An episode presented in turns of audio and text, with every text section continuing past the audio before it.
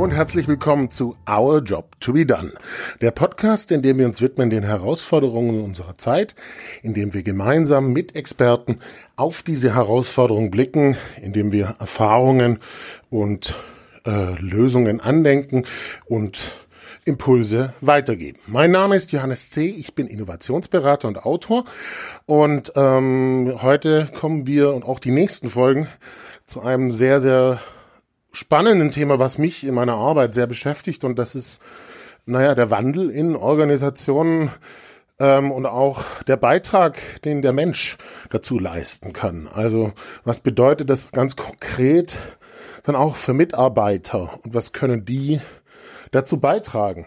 Das ist ein äh, Thema, was, glaube ich, ganz, ganz viele Unternehmen beschäftigt. Und ähm, ich freue mich sehr, heute zusammen mit Joachim Skura drauf blicken zu können.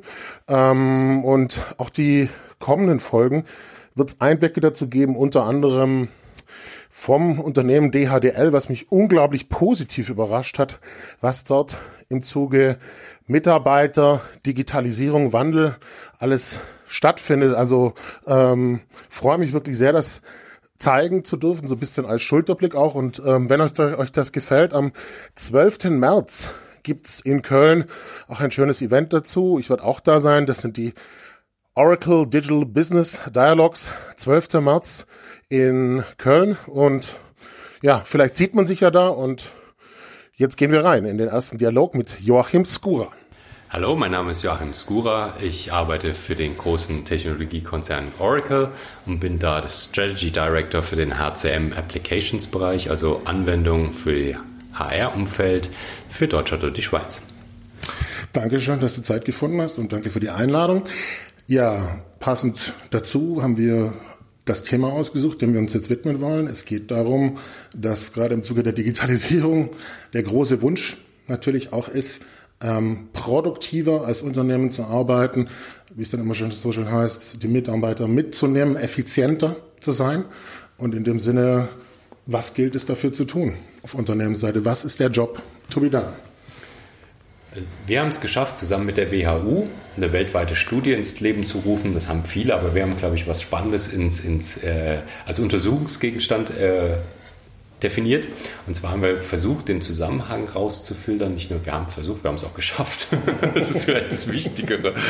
Äh, zwischen Technologie, Produktivität oder Effizienz des Business und eben dem wirklichen Outcome. Vor dem Hintergrund zu wissen, dass egal welche Initiative wir haben, die muss sich in irgendeiner Form in einem positiven Beitrag, nicht unbedingt in Nettozahlen, aber in einem positiven Leistungsbeitrag widerspiegeln, sonst sind die alle zum Scheitern verurteilt. Mhm. Da ist es uns gelungen, wirklich mit einer sehr, äh, wir haben 6.500 Feedbacks bekommen oder knapp 6.500 Feedbacks mit einem riesen Fragenkatalog. Äh, da haben wir sieben Faktoren raus isolieren können und ähm, ein sehr spannendes Modell schaffen können, die das, das das genau erklärt.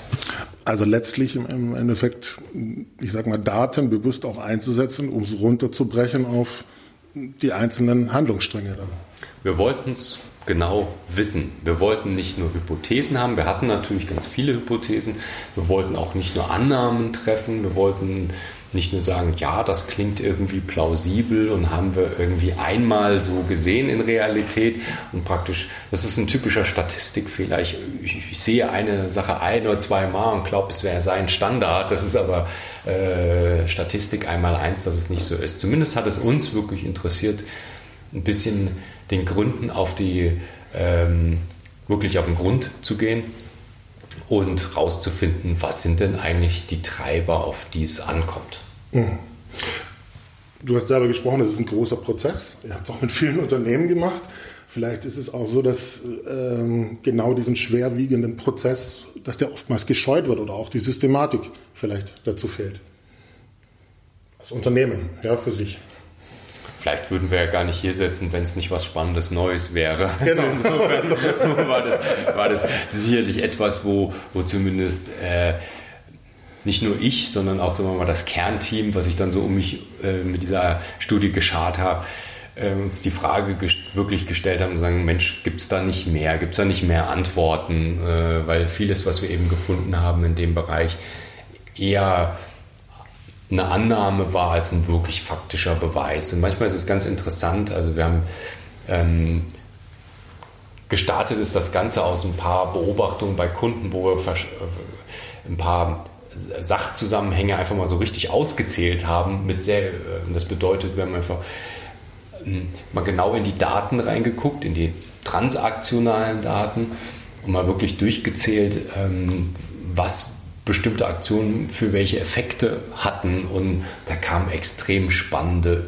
oder sagen wir überraschende Ergebnisse raus. Und das hat mich eigentlich motiviert. Ich glaube, wir glauben vielfach Dinge zu wissen, mhm.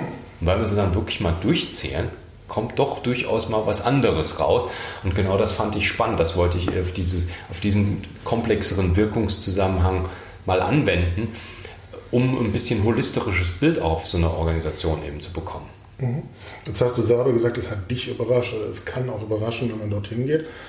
Was war denn das Überraschendste für dich jetzt auch in dem Sinne, wo du gesagt hast, wo du sagen würdest, wow. Ähm. also aus dem Nähkästchen geplaudert, wirklich der erste überraschende Effekt war, wir haben ja Faktoren isoliert. Ne? Ja. Es ist also Technologie in der Mitte und dann sieben Faktoren, die durchaus was mit Management zu tun haben oder manchmal auch Technologie-enabledes anderes Management ist. Zum Beispiel ähm, Data-Driven Decision Making ist ein ganz wichtiger Punkt, aber auch Collaboration, Communication oder Learning Culture, also verschiedene Dinge. Und man kann sich vorstellen, dass die natürlich auch mit modernen Tools man in der Lage ist, andere Dinge zu tun. Also die überlappen sich. Aber in der Mitte steht die Technologie. Und jetzt sind wir nun mal das, was wir sind. Wir sind Innovations- wir sind Technologiekonzern. Und als wir dann einmal die erste wirkliche faktische Korrelation hatten, dass reine Tech der Impact von Technologie nur ein sehr kleiner ist, da waren wir erstmal extrem erschrocken, wenn ich das jetzt mal so erzählen darf, und dachten eigentlich, oh Gott, wir haben jetzt eine ganze Studie im Grunde nicht zu unserem Guten ähm, das war aber nur erste, der erste Teil der Wahrheit. Und wirklich spannend ist es geworden, dass eben die weiteren, die Faktoren, die praktisch Technologie wie ein Katalysator wirken, damit direkt miteinander verzahnt sind. Also die Dinge, die man tun, man kann ein Beispiel geben, wenn wir über fluide Arbeitsorganisation oder projektorientierte Arbeit reden, ist es eben extrem wichtig, dass wir in irgendeiner Form auch das messen können. Aber wie kann ich das messen? Mit einem Jahresgespräch garantiert nicht mehr. Mhm. Also brauche ich irgendwie sowas wie einen Instant-Feedback-Mechanismus. Da reicht mir kein Excel mehr. Da muss ich fully mobile sein. Das muss schnell gehen. Das muss idealerweise auch über Voice gehen. Mhm. Ist vielleicht ein Beispiel dafür, wie auf einmal ein technologie-enableder Prozess Wirkung hat. Mhm. Aber es ist nicht mehr reine Technologie, sondern das würden wir dann in die Box packen, beispielsweise Leadership Style oder, oder direkte Feedback-Kultur. Genau, und wesentliche Erkenntnis, auch wenn sie schmerzhaft war, es ist, nicht, es ist nicht die Technologie allein, sondern es ist das, was der Mensch daraus macht, wie er sich auch darauf einstellt und dann letztlich das Zusammenspiel. Das ist die perfekte Zusammenfassung des Ergebnisses der Studie. Genauso ist es. Und der Beitrag ist aber in Kombination so groß, dass er wiederum, man, man, könnte, ja, man könnte ja dem Irrglauben einheimfallen, sagen, hm, wenn dem so ist, dann ist der Beitrag nur ein kleiner, der ist aber gigantisch groß. Wir haben also festgestellt, dass der Wirkungszusammenhang aus Technologie und den sieben Faktoren 64 Prozent sein kann. Ich betone, der Wirkungszusammenhang aus Technologie und den sieben Faktoren kann 64 Prozent sein. Wenn ich mir jetzt mal vorstelle, was in verschiedenen Organisationen für Initiativen gestartet werden, die so einen riesen Beitrag haben, da fallen mir nicht viele ein. Mhm. Und wir haben so ein bisschen damit das Kochrezept für was ganz Wichtiges, glaube ich, rausfinden können. Ja, es ist ja letztlich auch eine Bekräftigung, den Menschen zu investieren, ihn zu befähigen, letztlich. Also äh, ich sag mal, äh, gerade als Technologiekonzern wurde jetzt selber gesagt, wir waren überrascht, aber das Ergebnis heißt doch letztlich ähm, umgedreht auf der anderen Seite, wenn man genau vom Menschen her denkt, wenn man die Menschen befähigt und so weiter, und eben dieses Zusammenspiel auch herstellt, dann passiert etwas.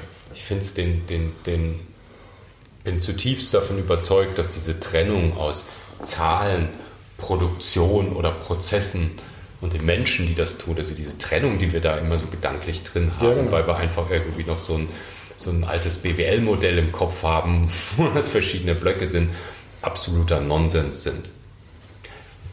Du kannst den tollsten Business Case haben, wenn du nicht die Leute dafür hast, hast du gar nichts. Und umgekehrt, wenn du tolle Leute hast und nicht so tollen Business Case, kannst du viel erreichen.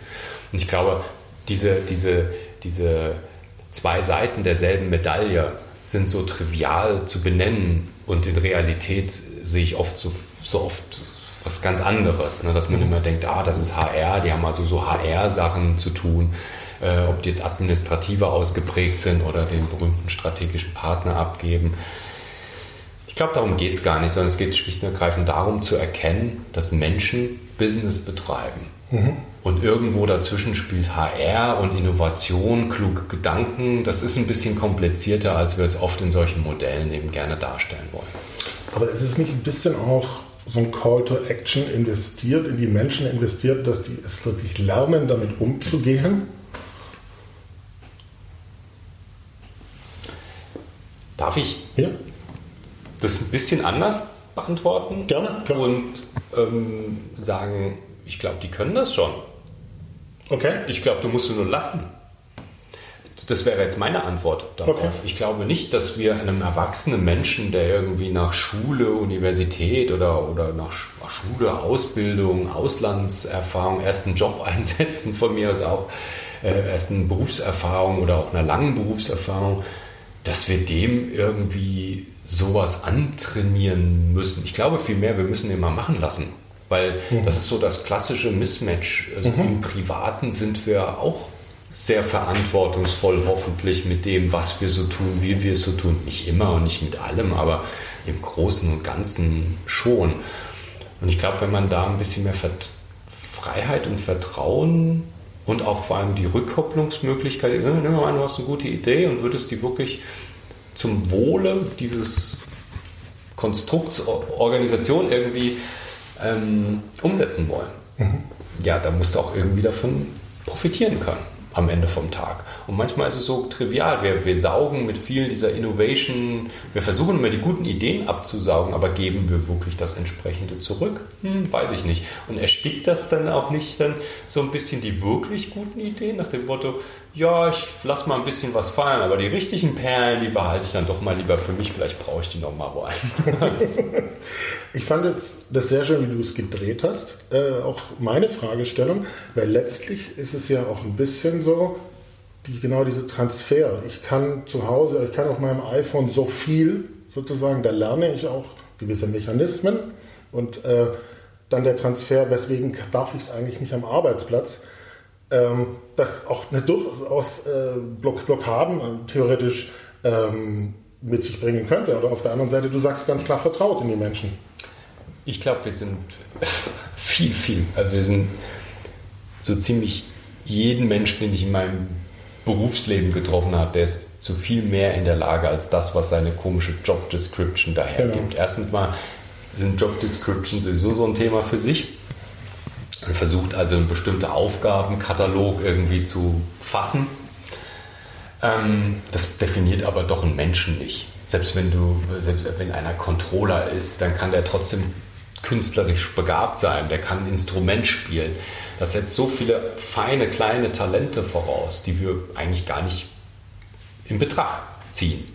Und ich glaube, das ist ein ganz großer Fehler. Wir, ähm, wir, wir haben momentan auch viel Augenmerk auf Placement und Replacement, also Besetzung von Positionen oder wenn Leute gehen auf die Neubesetzung von Positionen, auch gerne von außen. Ich glaube, wir sind noch nicht wirklich gut da drin im, im, in der breiten Landschaft, intern wirklich das zu nutzen, was wir uns schon reingeholt haben und, und, und dann ähm, ein bisschen Frustration von den Leuten wegzunehmen. Wäre es nicht schön, wenn wir mal, es hinbekommen könnten, wirklich Skills und Persönlichkeitsattribute in einer chaotischen Attribution festzuhalten? Das können wir ja immer mehr. Mhm. Künstliche Intelligenz, Machine Learning geht ja genau in die Richtung. Du hast unstrukturierte Daten, also brauchst du gar nicht mehr den Katalog von Attributen irgendwie. Du benennst einfach irgendwas und findest daraus eben den Zusammenhang. Wäre es dann nicht toll, wenn wir das applizieren würden und dann dem Individuum sagen würden, hey, du kannst das. Das können wir sehr gut gerade in, blödes Beispiel, Timbuktu oder Indien oder USA oder in Frankreich brauchen. Vielleicht auch nur für sechs Monate, aber du konntest das auf der Basis. Und ihm das zumindest mal darbieten, das wäre auch toll. Mhm. Dann würden wir im Grunde doch ein Irrsinns, glaube ich, ein Irrsinns Vermögen mobilisieren innerhalb von einem Unternehmen und wir müssen überhaupt nichts neu besetzen. Also von außen. Mhm. Also letztlich ist ja auch alles bereits eigentlich da, oder? Vieles. Vieles. Wir nutzen es nur noch nicht, weil wir halt die Transparenz noch nicht haben. Wir haben halt wahnsinnig viel auch natürlich Datensilos kreiert. Es ist nicht so trivial, wie, wie man das jetzt. Ein abstrakter Gedanke ist immer das eine, das Realität werden zu lassen, ist nochmal eine ganz andere Geschichte. Aber wenn ich zum Beispiel jetzt eben diese, diese Attribution machen möchte, dann brauche ich halt eben auch die, die entsprechende Technologie dahinter, um das entsprechend mal zu fassen und dann auch zu analysieren und auch richtige Zuordnungen zu treffen. Das ist bestimmt nicht trivial, aber ähm, wir haben es auch mittlerweile geschafft, äh, dass wir mit unseren Smartphones sprechen können, via Siri, also auch unsere eigene Software, immer mehr. Ich kann also alle möglichen Befehle äh, anscheinend genauso wie ich zu Hause mit meinem Sonos Cube mit Amazon Sprachsteuerung spreche. Entschuldigung für die Werbung. äh, äh, werde ich das, sind wir gerade dabei, auch unsere komplette Software so umzustellen und dann werden wir das auch können in Zukunft. Spannend ist, die Gedanken zu haben, hey, da ist was Tolles, da können wir was Gutes tun für uns alle und das dann Realität werden zu lassen. Um es Realität werden zu lassen, gerade jetzt auch auf Basis der Studie. Wir hatten jetzt diese 64 Prozent, die sich sozusagen rausholen lassen an Effizienz, Produktivität. Kannst du vielleicht nochmal deutlicher machen, weil es ist, du hast ja selber gesagt, es ist runtergebrochen, was so Kategorien oder Hebel sein können, um das die vier, auf die 64 Prozent zu kommen? Äh, nicht sein können, sondern sind. Sind, ja. Das ist der, der große Unterschied. Ich glaube, was wir vielfach an eben an allen möglichen Reden und Büchern eben sehen, das sind alles sein könnten. Mhm. Das ist genau richtig nämlich. Und wir haben es wirklich ausgezählt. Und ähm, wir haben also einen, einen erst in Europa, dann in Asien und dann in Nordamerika ähm, einen Fragenkatalog von 377 Fragen verschickt. Mit, und ehrlich gesagt ist das, muss man dann wirklich nervös werden, wenn man, weil ich weiß nicht, wenn du ein E-Mail kriegst, das wirst du auch manchmal kriegen, beantworten Sie doch bitte mal diese, diese, diese Studie und du kriegst dann 377 Fragen. Das ist, na, es wird schwierig es war extrem erstaunlich. Und das funktioniert nur mit einem richtig guten Thema. Und wir haben da, glaube ich, einen Nerv getroffen mit, dieser, mit, dieser, äh, mit diesem Zusammenhang Technologie und Produktivität. Wir haben 6450 Feedbacks zusammengekriegt aus allen Industrien, aus allen schön gleich verteilt, allen Hierarchieebenen. Und wir können also wirklich mit Fug und Recht sagen, und das war auch gut, deshalb die Universität mit dem Gepäck zu haben, weil die wirklich auf wissenschaftliche Präzision, ja, da war mit der äh, da gab es kein Pardon an der Stelle, die wurde also nachgehalten, können wir sagen, das sind sie. Und das ist eben Technologie plus Data-Driven Decision Making, war eine ganz hohe Korrelation. Dann haben wir einen Punkt, der heißt Flexibility and Embracing Change. Das ist im Grunde die positive Grundhaltung zu Veränderung. Das ist eher ein kulturelles Thema. Mhm. Das ist ähm, ich, das schönste Beispiel, das mir immer dazu einfällt, ist, ähm, ich habe Angst vor Technologie oder Robotisierung. Auf der anderen Seite begrüße, begrüße ich, dass der Durchschnittspreis für die Aufspaltung von DNA-Code immer weiter runtergeht. Und das ist ein, schlicht und ergreifend wiederum ein Vehikel, um Krebs zu heilen. Und das begrüße ich. Das ist ein Mismatch. Ja. Mhm. Und ich glaube aber, das eine drückt das sehr schön aus, die Angst, und das andere ist eben eine positive Ausprägung von Flexibility and Embracing Change. Hat aber auch ganz triviale Implikationen, wie beispielsweise Remote Working oder einfach fluidere Arbeitsorganisation, wo wir erschreckende Ergebnisse gefunden haben, dass beispielsweise nur ein Drittel aller Unternehmen planen, in den nächsten drei Jahren Remote Working umzusetzen. Wir haben nicht das Jahr 1970, wir haben 2019. Und das hat mich schon aus den Latschen kippen lassen, wenn ich mal so, so flapsig sein darf. Ich dachte, das, das ist schon hart. Ein anderer Punkt ist Shared Digital Vision und äh, Participative Leadership Style. Ich glaube, wir hören wahnsinnig viel über Leadership Style. Ähm, und vor allem auch über solche modernen Leadership Styles. Aber ich glaube, es fängt wirklich mit dieser Vision an, dass Menschen verstehen, wo ist der Kurs, meinetwegen Nord-Nordwest, aus diesen Gründen und vor allem aber auch, gehen wir mal davon aus, ich habe intelligente Menschen reingeholt, dann auch wirklich die Möglichkeit zu haben, sagen, okay, ich verstehe als Einzelner, wie wir das auch umsetzen. Weil nur zu wissen, Nord-Nordwest ist der Kurs und dann alle wie die Lemminge dorthin oder wie die Soldaten dahin ist vielleicht das bessere Bild, weil es muss ja nicht dumm sein. Das mag, das mag, das mag, das reicht nicht. Das reicht nicht, um Engagement zu erzeugen. Und, wenn, und das geht auch Hand in Hand dann eben zu sagen, gut, wenn wir dahin wollen, was sind denn die richtigen Measures? Und das heißt auch dann eventuell auch mal sich einzugestehen, wir wissen es nicht. Und dann brauche ich die, das Innovationspotenzial meiner Leute. Und dann müssen die wirklich wieder diesen, sich einbringen können. Und das ist genau da, glaube ich, die, deshalb ist das kombiniert. Wenn die Vision da ist, mit, mit so einem partizipativen Leadership-Style, nicht ich erkläre dir, wo es lang geht, sondern lass uns gucken, was der richtige Weg ist, da hinzukommen. Mhm hat es einen Irrsinnsweg. Es hat aber verschiedene, auch hier brauchen wir eben Instant-Feedback-Mechanismen, um das überhaupt darstellen zu können. Wir brauchen auch überhaupt ähm, in der Fragestellung, wie kriege ich denn Analysen hin, wo wir hingehen sollten, weil so trivial ist es ja nicht, wenn man da mal reintritt. Hat es also viel auch mit wirklich faktenbasierter, da deckt sich das im Übrigen mit mit Data-Driven Decision Making, mit Szenariobildung zu tun, aber in einer Art und Weise, dass es eben schnell geht und intuitiv geht andere Facette ist Critical Thinking and Open Questioning. Ich könnte jetzt noch drei Stunden referieren.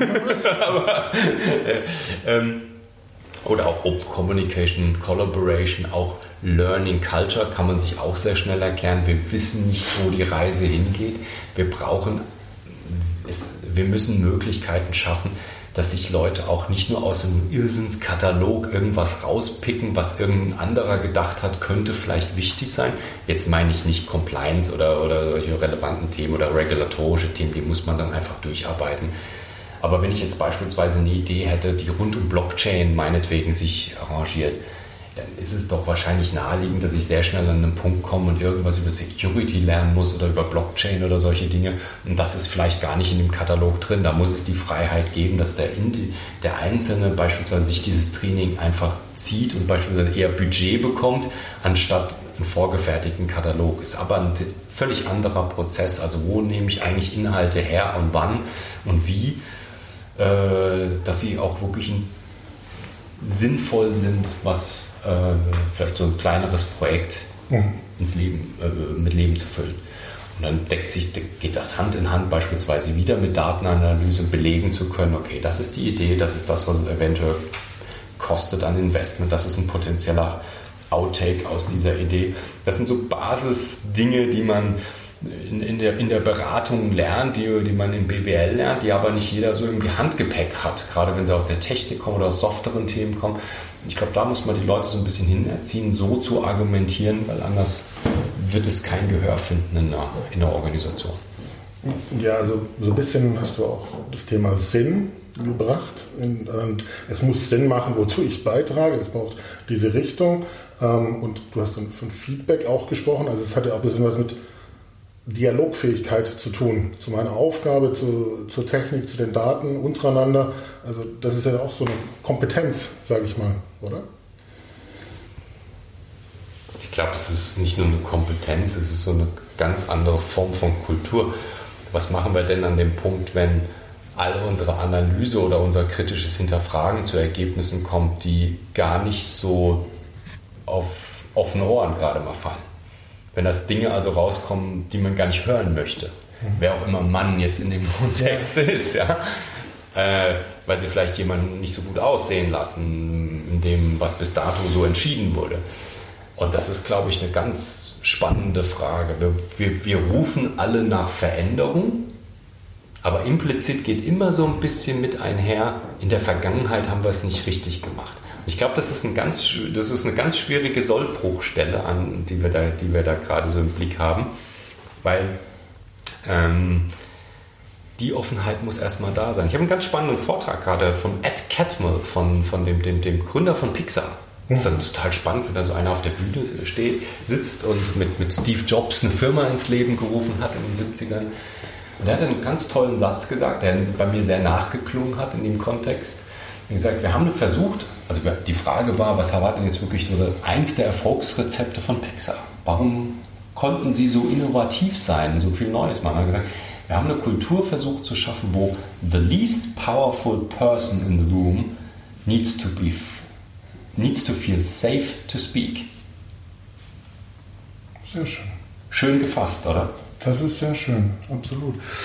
Vorletzte Frage, weil wir sehr viel, also du hattest jetzt gerade genau dieses Beispiel, needs to be comfortable to speak, ich weiß nicht, wie das aus, safe. To speak, ja, geht ja auch Sicherheit, du äh, hattest von Angst gesprochen. Gab es, gerade weil wir in Deutschland sind, so vielleicht auch gerade aus dem Aspekt Angst heraus, German Angst, gab es da irgendwie eine Färbung in der Studie? Oder gab es gerade von uns Deutschen irgendwie etwas, wo wir uns abheben generell in der Studie? Oder war das sehr im Gleichklang mit den anderen? Müsste jetzt wirklich an der Stelle wirklich lügen. Wir haben über ein paar Analysen gemacht, wie wir in, wo wir äh, verschiedene Aspekte haben sehen können, beispielsweise wie man Innovationsnotwendigkeit interpretiert. Ne? Da war schon ein bisschen ein Unterschied zu sehen zwischen jetzt weniger mit Deutschland, sondern es war eher so die etablierten Industrieländern zu Schwellenländern, zu gar nicht etablierten Märkten. Da konnte man verschiedene Unterschiede sehen, aber Deutschland hat sich jetzt innerhalb der Industrieländer nicht mit German Angst besonders hervorgetan. Der nachvollziehbare Wunsch eines Unternehmens, dass man im Zuge der Digitalisierung effizienter sein Geschäft gestalten kann, mit seinen Mitarbeitern zusammen. Was ist Job to be done? Job to be done, das ist ganz klar. Ohne Technologie geht es nicht. Wir haben uns eine Welt aktuell geschaffen, wo Technologie so mit uns, mit den Dingen, mit Prozessen und äh, verwoben ist, wenn da nicht irgendwas ganz dramatisch zusammenbricht, wird das nicht mehr weggehen aus unserem Leben. Und dem müssen wir entsprechend Rechnung tragen. Das heißt, ohne Technologie geht es nicht. Und wir müssen wirklich zusehen, aber nur mit Technologie alleine geht es auch nicht, sondern wir müssen eben die, die, die, die Möglichkeiten von Technologie sich entfalten lassen. Und das hat, wenn ich jetzt äh, Technologie hinsteuert auf individuelles, Personen, individuelle Möglichkeiten, Effekte, dann muss ich das eben auch kulturell umsetzen. Das spiegelt sich eben in all diesen neuen Organisationsprinzipien. So, und davon gibt es aber auch nicht unendlich viele Facetten und es ist auch nicht jede gleich wichtig, sondern wir haben es eben sieben Stück davon greifen können. Es ist bestimmt nicht das Ende der Wissenschaft, sondern erst der Startpunkt in dieser Richtung, aber bis dato habe ich noch nicht viel Besseres an, an Fundamental-Research äh, in der Ecke gefunden. Ich kann jedem nur die The Adaptable Business Study ans Herz legen, sich mal zu Gemüte zu führen und mit den sieben Aspekten auseinanderzusetzen. Genau, und passend dazu ist diese Studie sozusagen eine Bestätigung. Es liegt an uns Menschen und was wir draus machen. Es liegt an uns Menschen, was wir draus machen, genau ein Stück Technologie, ob das ein Hammer ist oder ob das eine Säge ist, alleine bauen dir noch keinen Tisch. So ist es. Genau. Danke dir, war sehr schön. Ich danke dir.